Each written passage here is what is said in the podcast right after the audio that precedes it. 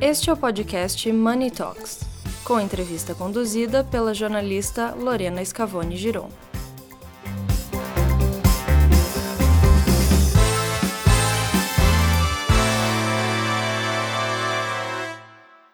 Converso agora com um dos maiores empresários educacionais do país, que está à frente do Grupo SEB, Sistema Educacional Brasileiro, Chain Zaer. Chain, primeiro, parabéns pela homenagem de hoje, aqui de Money Report, sete anos. É, eu queria te perguntar, quais que vão ser os novos passos do Grupo SEB depois das aquisições recentes, como a Mark Strat? Na verdade, essa não foi uma aquisição, foi uma fusão, uma parceria que nós estamos montando a cidade do agronegócio, né? que é um projeto fantástico ligado ao agronegócio.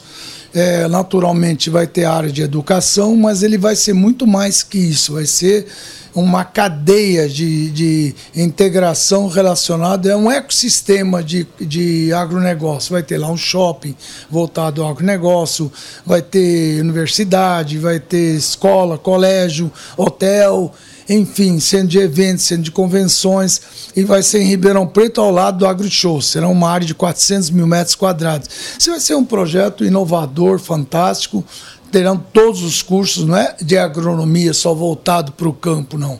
Porque hoje o campo mudou, né? O agronegócio mudou, não é mais só pensar em gado, é, é muito mais do que isso, é muito mais complexo, né?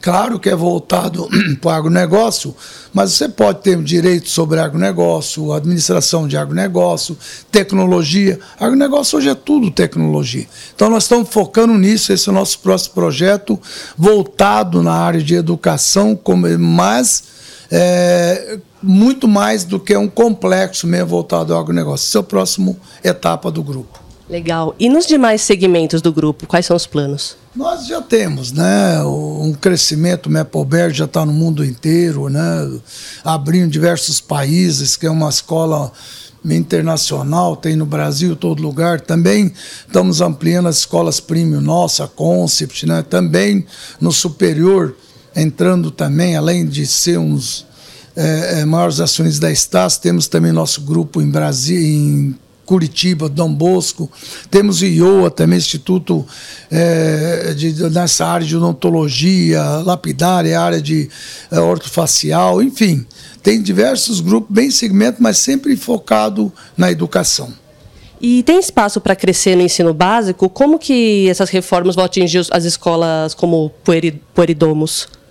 É, na verdade, não tem reforma ainda, né? Por enquanto é só um, um projeto. Não atinge nada, porque independente da reforma ou não reforma, a gente se adequa ao que é exigido né, legalmente, mas a gente complementa com muito mais, né?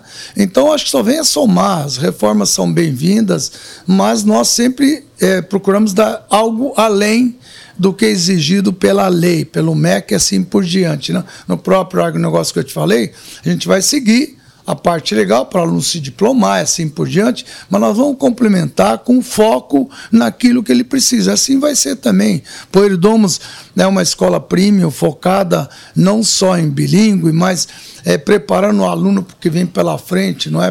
Todos observam e sabem que o aluno de hoje não é mais o de antes, basta quem tem filho, neto, ver que o, os jovens de hoje querem muito mais do que aquelas escolas que só aprovavam para vestibular. Claro que vai ter. Enquanto existir o vestibular, vão ter essas escolas, como nós temos, mas nós temos que abrir também o leque para colher essa necessidade do mundo de hoje nesses jovens que são tecnológicos no nascimento. Você tem que fazer o quê? Não é coibir, mas fazer com que ele se adequa. Você tem que unir, fazer algo híbrido, não é? Ele tem vontade de ir à escola, falar a linguagem dele, mas também que ele se adequa a essa parte de educação. Chaim, muito obrigado e parabéns de novo pela homenagem. Muito obrigado, eu que agradeço.